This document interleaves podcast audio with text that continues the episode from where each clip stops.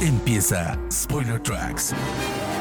En cada episodio, Rana Funk les trae toda la información musical y la historia de los compositores de bandas de sonido de películas y series de televisión más importantes de la historia.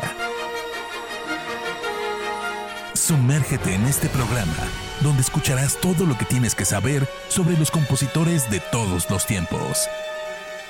Spoiler Tracks. Bienvenidos y bienvenidas a este nuevo Spoiler Tracks, entrevista en vivo, eh, bueno, grabado para los que ven el video y el podcast luego. Y hoy tengo un honor enorme al queridísimo Antonio Sánchez. ¿Cómo estás? Muy bien, muchas gracias. Gracias por la, por la invitación.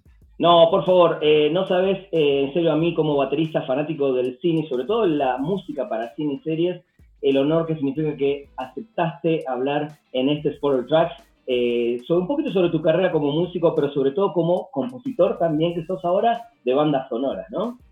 Sí, sí, bueno, ha, sido una algo inesperado que empezó a pasar en mi vida a partir de, Birdman, por supuesto, pero bueno, he estado tratando de seguir seguirme un poco por ese camino por, por muchas razones, pero una, una de las cuales es que lo puedo hacer desde la casa sin necesidad de viajar, y aquí en mi estudio puedo hacer un montón de cosas que, que, antes no podía hacer y Birdman me abrió las puertas para hacer varias de estas cintas sonoras que he estado haciendo. Me imagino. Ahora, ahora vamos a hablar un poquito de cada una y creo que si hay algo que la pandemia, entre comillas, nos enseñó también es que podemos hacer un montón de cosas desde el lugar donde estamos sin tener que estar haciendo juntas innecesarias o movidas que a la larga creo que uno se va dando cuenta que muchas cosas no tenían sentido antes, ¿no? Sí, completamente. Sí, creo que el paradigma de cómo eh, trabajamos, de cómo convivimos ha cambiado mucho. algunas cosas para bien y otras cosas para mal, por supuesto. Definitivamente. Antonio, antes que nada, para nuestro público, nuestra audiencia, o para mismos chicos y chicas que quizás todavía no te conocen o no conocen tu, trayectoria, contanos muy rápidamente, primero, ¿cómo te enamoraste de la batería? ¿Cómo fue ese, primer, ese primer vistazo a una batería y dijiste, este es mi instrumento, acá, de acá soy? Bueno, pues eh, cada vez que me preguntan eso, yo siempre respondo con que yo no escogí la batería, sino la batería me escogió a mí. ¿no? Fue algo tan natural. Yo tenía cinco años. Mi mamá, Susana, tiene un hermano, Ignacio. Ignacio tenía una novia, Ana. Ana tenía un hermano, Fito. Fito era baterista. Y un día fuimos a la casa de, Ana y de Fito y estaba una batería ahí en, la sala. Y nada más me recuerdo, que sencillamente la, la, la la estética de la batería ahí en la sala me, impactó muchísimo, parecía como una nave espacial.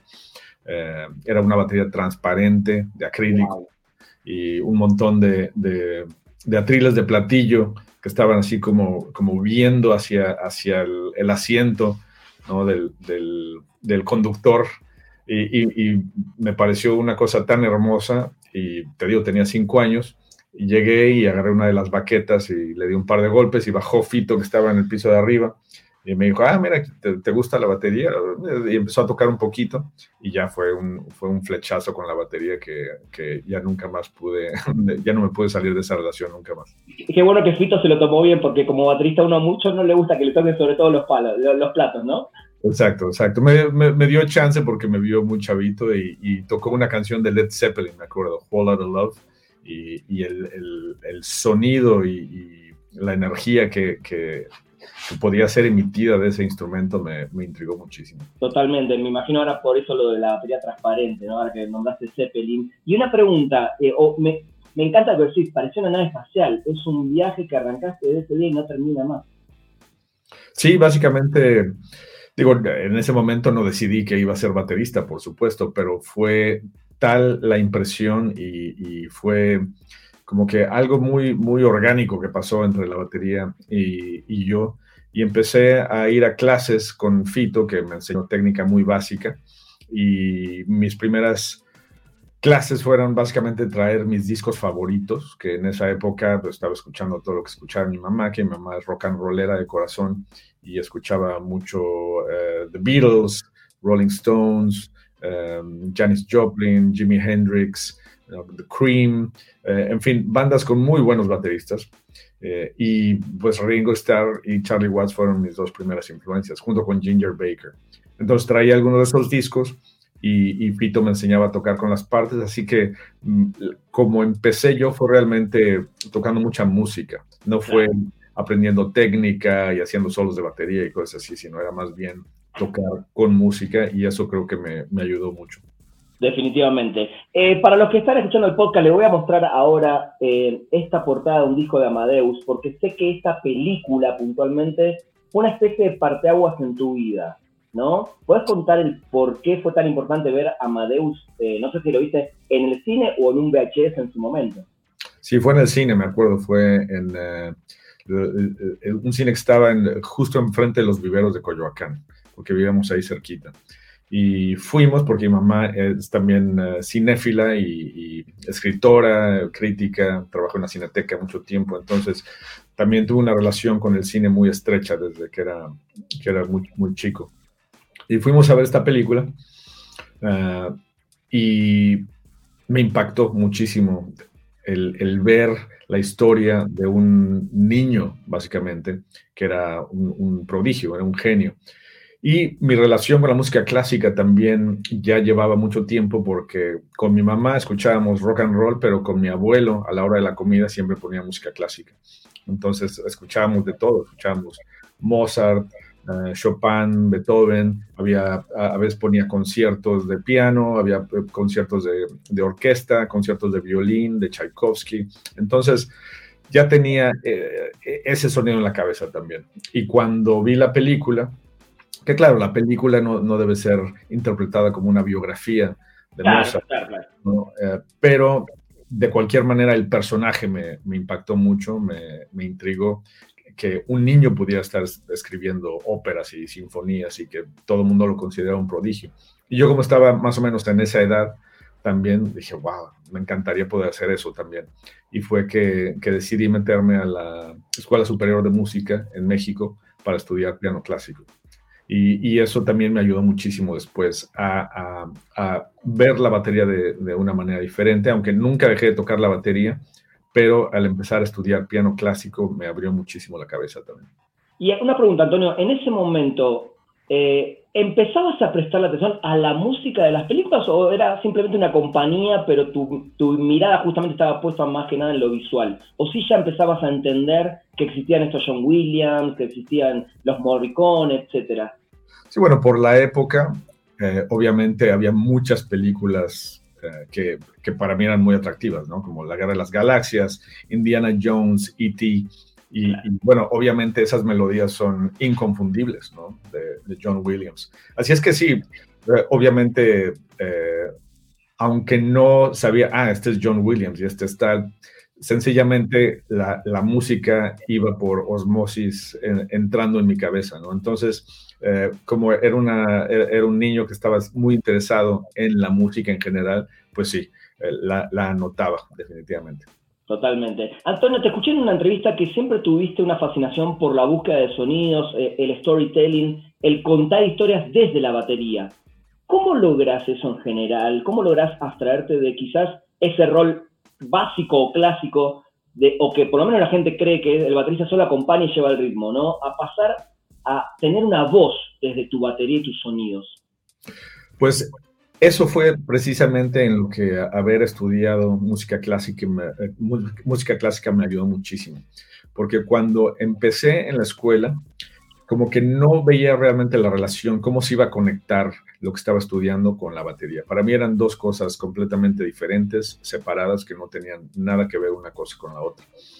Y años después, eh, después de haber estudiado mucho formas musicales, estructura, hacer análisis de, partituras de, un montón de, compositores clásicos eh, que, fueron los más influyentes y son los que seguimos escuchando hasta ahora. Al hacer un análisis muy profundo de todo esto, pues cuando empecé a tratar de ver cómo se podía relacionar esto con lo que yo estaba haciendo, que era mucha improvisación por, por ser jazzista, empecé a darme cuenta que podía estructurar eh, mis historias cuando estaba tocando la batería de maneras similares, como lo, estaban haciendo estos compositores clásicos, ¿no? Eh, agarrar un motivo eh, y desarrollarlo durante un, un buen rato, voltearlo, hacerlo más rápido, más lento, más fuerte, más suave, pero seguir con el mismo motivo rítmico, o melódico, porque mucha gente que piensa que la batería no es un eh, instrumento melódico, pero por supuesto que lo es, ¿no? Eh, puedes tocar melodías perfectamente bien delineadas eh, y ir dándole la pauta a, la gente para que te pueda estar escuchando y saber de qué estás hablando. No, obviamente todo esto es muy abstracto porque es, es, es, es música y, y, la batería no es como el piano, donde, realmente puedes escuchar las notas de la misma manera y puedes expresarte de la misma manera. Pero, sin embargo, la batería tiene muchos otros recursos que otros instrumentos no tienen. Así es que esa ha sido como mi misión principal ya desde hace mucho tiempo, ¿no? Tratar de comunicarme con el público a través de las historias que estoy tratando de, contar y desarrollar eh, en la batería. Y una de las cosas que más me ha gustado acerca de, todo lo que ha pasado con Birdman es que cuando hago los shows en vivo, improviso todo el show, o sea, recreo todo lo que se hizo originalmente, pero lo hago en el momento, ¿no? Trato de, que se cumpla el, ah, digamos, el cometido dramático que, que, hicimos durante la película, pero obviamente no tiene caso hacerlo de la misma manera que lo hice en la película porque fue muy improvisado. Entonces, cuando acaba la película, generalmente me, me tomo unos 15 o 20 minutos a veces y hago un solo de batería súper extendido. Y cuando te pones a pensar, ¿cuánta gente ha visto un solo de batería de más de unos cuantos segundos en su vida? ¿No? Porque eh, un solo de batería jamás lo vas a ver en la, televisión de esa manera. ¿no? Te tienes que meter. una banda de rock en vivo es imposible casi. Claro, es, muy, muy raro. obviamente. No les doy 20 minutos de, de batería. Y, y, una de las cosas más eh, lindas para mí eh, es oír los comentarios después cuando hablo con la gente, es que, que, me dicen, es que yo no sabía que la batería podía hacer tanta música. No, no sabía que la batería podía hacer eso, no, podía, no sabía que la batería podía sonar de esa manera. Así es que eso ha sido muy, muy lindo para mí, mostrar eh, un lado completamente nuevo de mi instrumento a gente que no, ni siquiera muchas veces están interesados en el jazz, sino van a ver la película y, les trato de regalar eso. Qué, interesante además esta cosa de que cada público de cada show se lleva una experiencia diferente. Eso me parece eh, increíble, ¿no? En base a esta improvisación. Contame muy rápido cuál fue tu conexión con, con, con Alejandro González tu director de Berman. ¿Cómo, ¿Cómo, llega, o cómo llegaste vos a tu vida, cómo llega él a tu vida y cómo fue ese primer encuentro para hablar de hacer un score desde una batería, que creo, mm, no tengo el dato exacto, pero yo nunca lo había escuchado en mi vida. Pues eh, nuestra historia es, eh, es larga y, curiosa, porque cuando yo vivía en México, eh, escuchaba muchísimo el radio, ¿no? Por supuesto, en esa época, y WFM, el 96.9, Iñárritu era uno de los DJs de la estación. Así es que, bueno, me pasaba escuchando música que él programaba junto con, con otras personas ahí en la estación, Martín Hernández también, que ahora somos buenos amigos. Um, y bueno, una de las noches, me acuerdo que había un programa que se llamaba Noches Mágicas, donde ponían música un poquito más sofisticada. Y uno de los temas que escuché fue un tema de, Pat Metheny, el Pat Metheny Group, que se llama, se llama Last Train Home. Y yo en, ese entonces no sabía quién era Pat Metheny, entonces descubrí a Pat Metheny gracias a, este show donde Iñárritu programaba la música. Y le hacemos este fast forward bastantes años, acabo tocando en el Pat Metheny Group. Sí, por muchos años. Por muchos años y, está, y estábamos tocando en Los Ángeles en el 2005, creo que fue. Y después del show era un show larguísimo, que estábamos eh, girando un disco que se llama The Way Up, que era una composición completa de principio a fin y hacíamos como una hora y media del disco. Luego Pat presentaba a los del grupo y, tocamos otra hora y media de más material. Entonces eran como tres horas de concierto y yo acababa muerto. Entonces eh, había una especie de, como de, reunión después eh, del concierto en los camerinos y yo estaba tratando de irme hacia mi camerino porque estaba agotado y estaba todo sudado, además me quería cambiar. Y de repente siento una mano aquí y volteo y pues, es un un señor que se ve buena onda y, me empieza a hablar en español e inmediatamente sé que es mexicano. y ah, me encanta el Pat Metheny Group, es uno de mis grupos favoritos y yo sé que eres mexicano, entonces qué buena onda que un compatriota está tocando con ellos. Y yo, ah, sí, gracias. Y, empezamos a platicar y le pregunté, bueno, ¿y tú a qué te dedicas? Ah, yo dirijo comerciales y televisión. Eh, un, poco, un poco de cine. Y luego, ah, bueno, pues algo, tal vez algo que yo haya visto, ¿no? Y yo como estamos en Los Ángeles, digo, bueno, aquí todo el mundo dirige películas y comerciales. Eh, y me dice, bueno, hice una que se llama Amores Perros y una que se llama 21 Grams. ah, ok.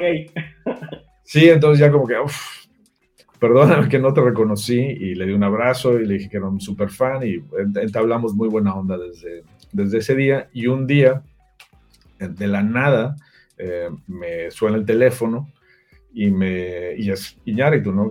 Y me dice, eh, estoy tratando de, encontrar la manera de hacer la banda sonora de mi nueva película y me pareció que podría ser muy padre hacerla toda con batería. Se me quedó muy grabado un solo que hiciste esa noche en Los Ángeles, ¿no? Que él me comentó que parecía como un pulpo, ¿no? Que estaba tocando mil cosas a la misma vez y, me dijo, y se me antoja mucho que, que fuera solo con batería y que tú, si te, si te interesa, lo, lo, hicieras tú. Entonces, pues, obviamente fue un, un, shock eh, que me llamara y otro shock que me invitara a hacer la, la, banda sonora de una de sus películas y otro shock que fuera todo con batería.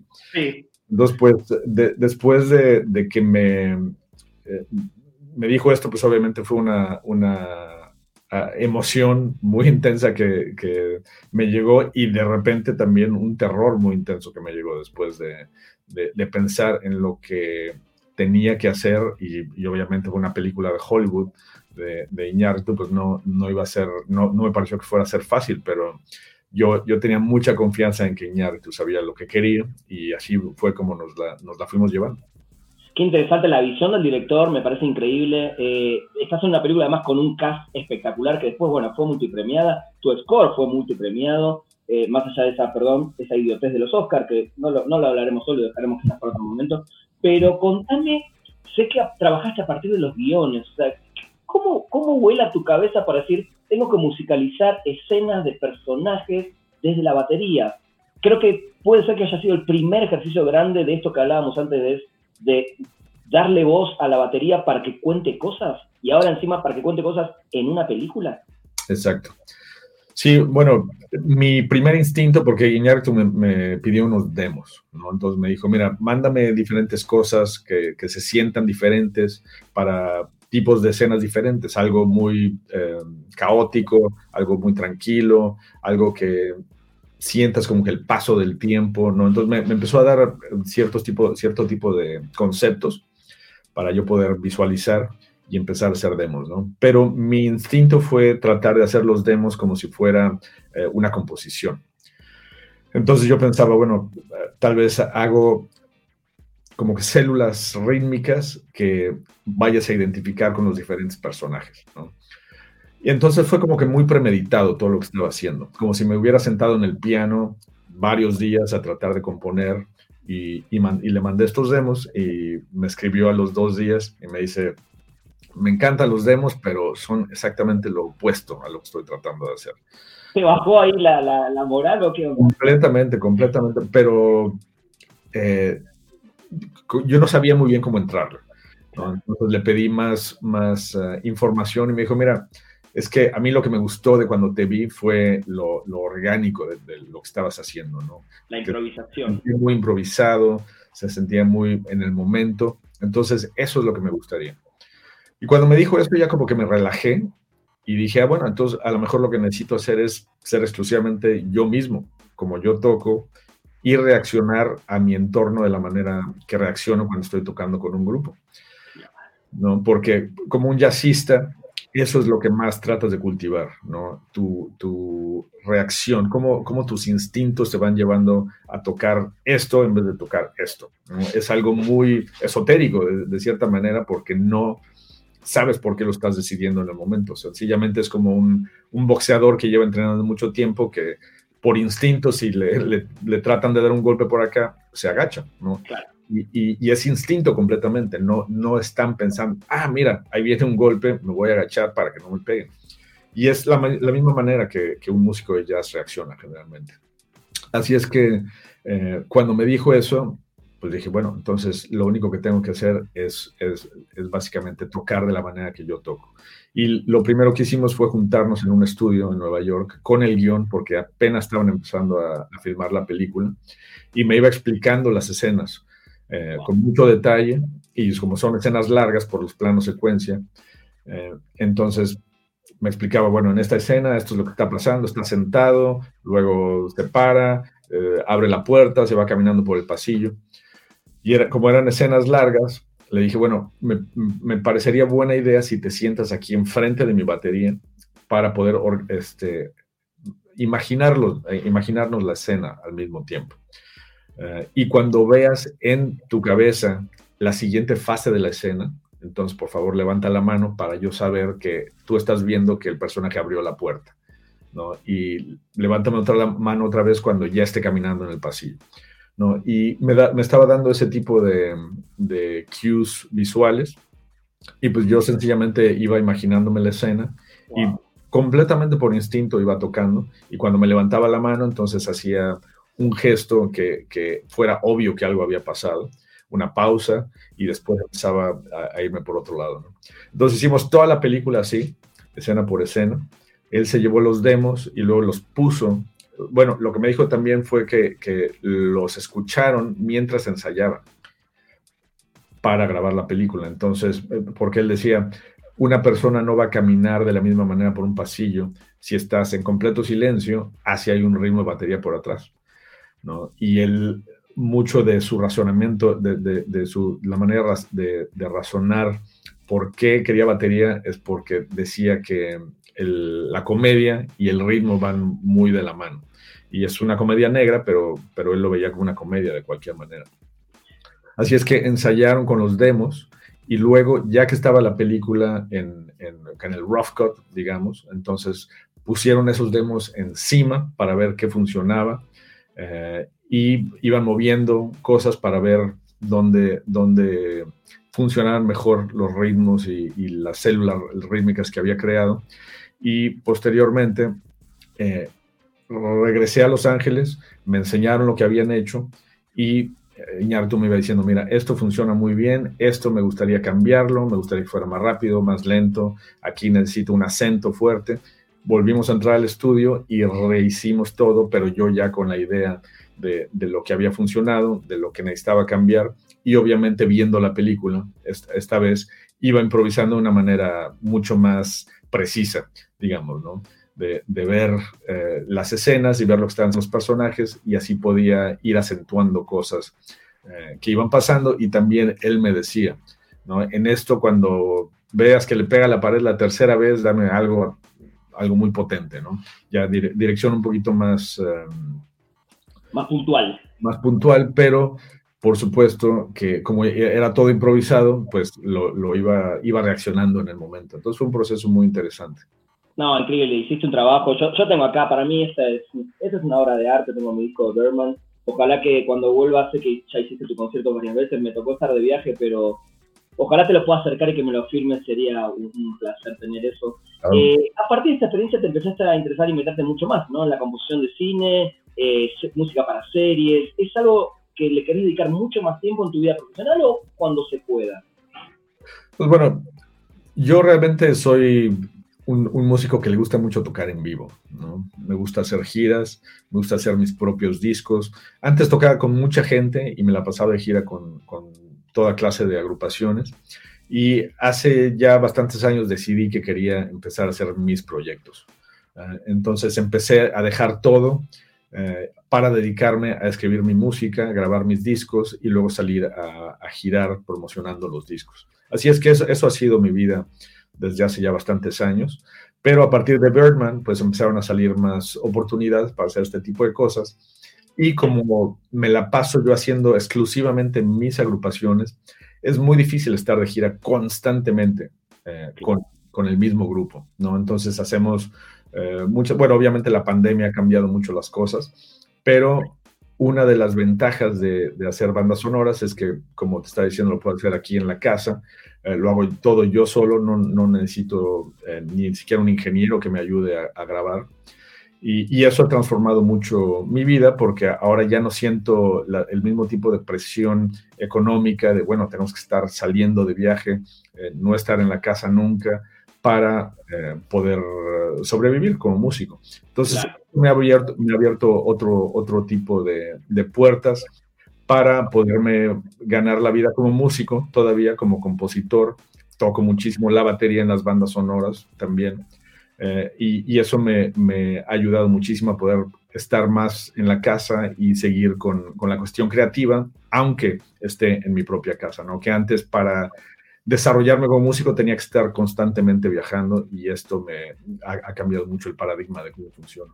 Totalmente. Antonio, hiciste la música de Get Shorty, esta serie de Epics, eh, fantástico soundtrack. Ahí escuchamos patrones mucho más definidos, ¿no? En cada track que lo que es Berman, que siento que es más improvisación. Eh, ¿Cómo fue el proceso para la música de esta serie puntualmente? ¿Y cómo, qué te pidieron puntualmente? Pues fue muy curioso porque obviamente me, llamaron porque les encantó Birdman, ¿no? Entonces el creador me, empezó a decir, no, es que lo que hiciste en Birdman, me encantaría algo similar, pero obviamente diferente. Entonces le dije, mira, una de las cosas que me gustaría cambiar para que no suene como un remake de Birdman es el sonido de la batería, ¿no? Porque Iñárritu quería un sonido muy, muy orgánico, como que muy, muy viejo, pasado por, por, por el, básicamente visto a través del paso del tiempo, ¿no? Quería que la batería sonara como si hubiera estado en una bodega desde hace 50 años. Oxidada. Sí, porque me decía, esta película pasa en, en, las entrañas de un teatro viejo en Broadway, ¿no? Entonces, los primeros demos que hicimos, la batería sonaba demasiado bien, como que muy, muy nítida y, me decía, vamos a tratar de encontrar alguna manera de hacerla sonar como más sucia, ¿no? Entonces, eso fue un proceso interesante también para mí. Y eh, en Get Shorty les dije, creo que hay que cambiar el sonido de la batería porque me mandaban los capítulos y la música de referencia era yo en Birdman. Entonces era una cosa muy incestuosa, ¿no? a mí mismo pero entonces cambié el sonido de la batería, la hice como que eh, mucho más seca generalmente. Eh, y, como había muchas más escenas que en Birdman, porque hicimos tres años de, de la serie, entonces pues ahí me dio, eh, digamos, me di el lujo de, de, hacer un montón de cosas que en Birdman, pues hicimos toda la banda sonora en un día y medio. Aquí yo la tenía en la casa y podía hacer cinco takes, ¿no? cinco tomas diferentes de la misma escena y se las mandaba todas y ellos escogían las que más les, gustaban. Y, así nos fuimos toda la, toda la serie. Y al principio les estaba dando muchas cosas de piano, de otros instrumentos, atmósferas, que sí usaban a veces, pero el problema es que creo que se enamoraron tanto de Birdman que empezaban a, a quitar las cosas y a dejar la batería nada más. Y una, cosa que pasó en esa serie fue que al principio como que estaba mucho más presente la batería en las escenas, como realmente musicalizándolas. Y posteriormente, ya para el último, la última temporada, empezaban, empezaron a usar la batería más como transición entre escena y escena. Y eso ya no, ya no me, me satisfa, ya, ya, no, ya no estaba tan satisfecho con lo que estaba haciendo pero bueno, esa fue la última temporada. Entonces no sé cómo hubiera seguido, si hubiera eh, habido una cuarta temporada, cómo se hubiera transformado eso. Eh, ¿Puede ser que estés haciendo la música para una película de la India? ¿O tengo, tengo bien el dato? Eso, eso lo hice durante la pandemia, precisamente. Eh, fue en abril, mayo, junio del 2020 fue que empecé a hacer la música de, la película y también, por supuesto, la, referencia siempre es Birdman, ¿no? Les encantaba Birdman y la película trata de una pandilla de, ladrones que está operando en la estación central de Mumbai. Y lo que le gustaba mucho era que fuera el ritmo de la batería, algo sucio para las escenas de, la estación, pero todo lo demás que pasaba en la película, hay, hay escenas románticas, hay escenas de acción, hay escenas violentas, y, ahí sí querían ya otro tipo de instrumentación. Entonces, la música de referencia había mucho, muchas cosas de, guitarra, de piano, de orquesta. Entonces, pude hacer un poquito de todo. ¿no? Eh, me compré una mandolina, un, sí, un, uh, un oud, eh, le pedí a un amigo una guitarra clásica, me compró un bajo, Pat Metheny me había dado otra guitarra, una guitarra eléctrica, me compré... Grabaste todos los instrumentos. Yo grabé absolutamente todos los instrumentos y fue un proceso muy interesante porque fue la primera película realmente que hice en forma eh, haciendo de todo, no, no solo batería. ¿Cuándo, vamos a poder escuchar eso? ¿Se sabe? ¿Hay fecha? Es Haramis la película, ¿no? Y se llama, que quiere decir bastardo. ¿no? Em, Bien. Eh, yo creo, me dijeron que iba a ser, y yo creo para este año, porque tuvieron unos problemas muy serios de distribución y por eso la película no ha salido. Pero creo que ya habían encontrado un, deal por ahí y espero que salga este año. Muy bien, Antonio, para ir cerrando, em, tres compositores de bandas sonoras que históricos o modernos que te gusten mucho y tres bandas sonoras que son las que tenés siempre ahí como las que más te gustan, las que más disfrutas. Pues bueno, John Williams, para mí, obviamente, por, por lo que significa eh, como, como niño, ¿no? Es, el, el, niño que, que, renace en mí cuando oigo esas bandas sonoras. Ese tenía que ser uno de ellos. Y bueno, todo lo que ha hecho, o sea, el tema de Indiana Jones, el tema de Star Wars, de E.T., o sea, son, son todos una maravilla. Eh, lo que hace Trent Reznor y Atticus Ross también me, me parece súper interesante. La banda sonora de Soul, me, encantó. Y curiosamente, ahora va a, sacar un disco en, a finales de agosto, que es mi, nueva producción, y están de invitados Trent y, y Atticus. Me muero, quiero escuchar eso. ¿Lo vas a sacar en todos los formatos físicos, digital, CD, vinilo? ¿Cómo se puede conseguir? Todo, en todo. Se, llama Shift el disco y sale a, finales de agosto, que ya lo aplazamos cuatro veces. El disco ya está más que listo pero por lo de la pandemia y todo eso lo, hemos estado aplazando. ¿Y va a estar fácil de conseguir tiendas online, tiendas de discos? Sí, sí, va a estar con Warner, entonces creo que la distribución va a ser... Va a ser Felicitaciones, me, interesa mucho eso. Gracias, gracias. Y, y alguien que, que, me parece muy interesante lo que hace es Johnny Greenwood. Uf, nominado ahora nuevamente para... Otra vez, y, y su, su, banda me pareció... Su, yo, yo, no, yo no sabía que era él, eh, cuando empecé a ver uh, The Power of the Dog. Sí.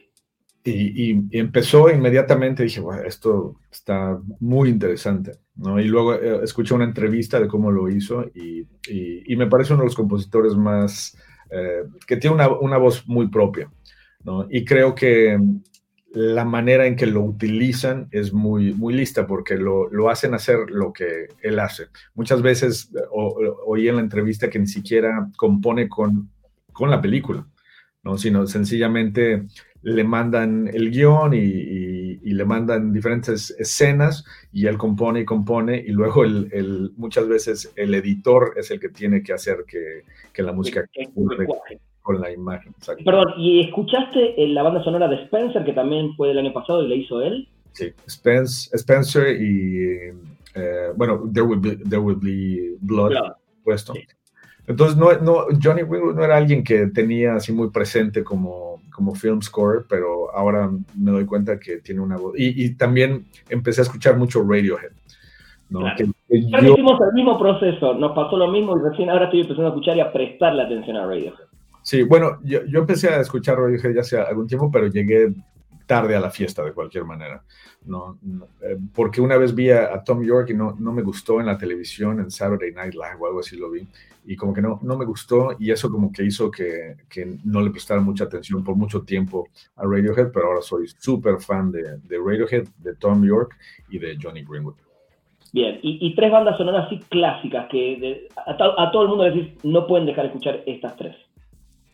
Em, bueno, es que para mí clásicas pueden ser las de ahora. O sea, me parece que, la banda sonora de Power of the Dog es, algo muy, muy, muy interesante. Em, eh, y, volviendo a Aricus y Trent, eh, la de Soul, me, parece genial esa banda sonora. Y, como había dicho antes, eh, yo creo que Indiana Jones, la primera, es, la primera es una, es una obra maestra. Totalmente. ¿Ya tenés alguna firmada próximo proyecto para película o serie que se pueda contar o todavía no? Sí, estoy haciendo la música para una, un documental de HBO que se llama Stateless, que es una, es una historia muy interesante de anarquistas de nacionalidad americana que se van a Acapulco y empieza una comunidad de anarquistas y empiezan una, una convención que se llama Anarcapulco. Es una convención gigantesca que pasa todos los años y esto como que pasa muy, muy por abajo del radar de, de la mayoría de los mexicanos, ¿no? Pero el, el documental lo, lo, expone muy bien y está interesante porque estoy haciendo de todo, ¿no? También estoy tocando un montón de instrumentos diferentes, mucha batería, pero mucho instrumento electrónico, mucha guitarra eh, y eh, es, me, me, está gustando mucho el, el, proceso porque me están dejando componer. Eh, no estoy componiendo para las escenas, pero también estoy componiendo como lo que estábamos hablando de Johnny Greenwood, ¿no? Nada más componiendo y, y ellos lo van a usar de maneras diferentes. Antonio, eh, qué placer, qué placer. Ojalá el año siguiente, algún momento cuando tengas un par de proyectitos más, volvamos a hablar para que nos cuentes. Seguro. Sos un musicazo, sos un tipo impresionante. Ojalá que la audiencia de Spoiler Tracks, que quizás no te conoce tanto, te conozca más y los que sí hayan disfrutado de esta charla que me diste. No, pues un placer haber estado con ustedes y, y ojalá que volvamos a hablar pronto. Gracias, Antonio. Te mando un abrazo enorme. Igualmente. Muchas gracias, gente. Esto fue un nuevo episodio de Spoiler Tracks. Nos encontramos la próxima semana. Adiós. Esto fue Spoiler Tracks. Los esperamos en el próximo episodio con más información y la música de los mejores compositores de bandas de sonido de películas y series de televisión de la historia. Spoiler Tracks.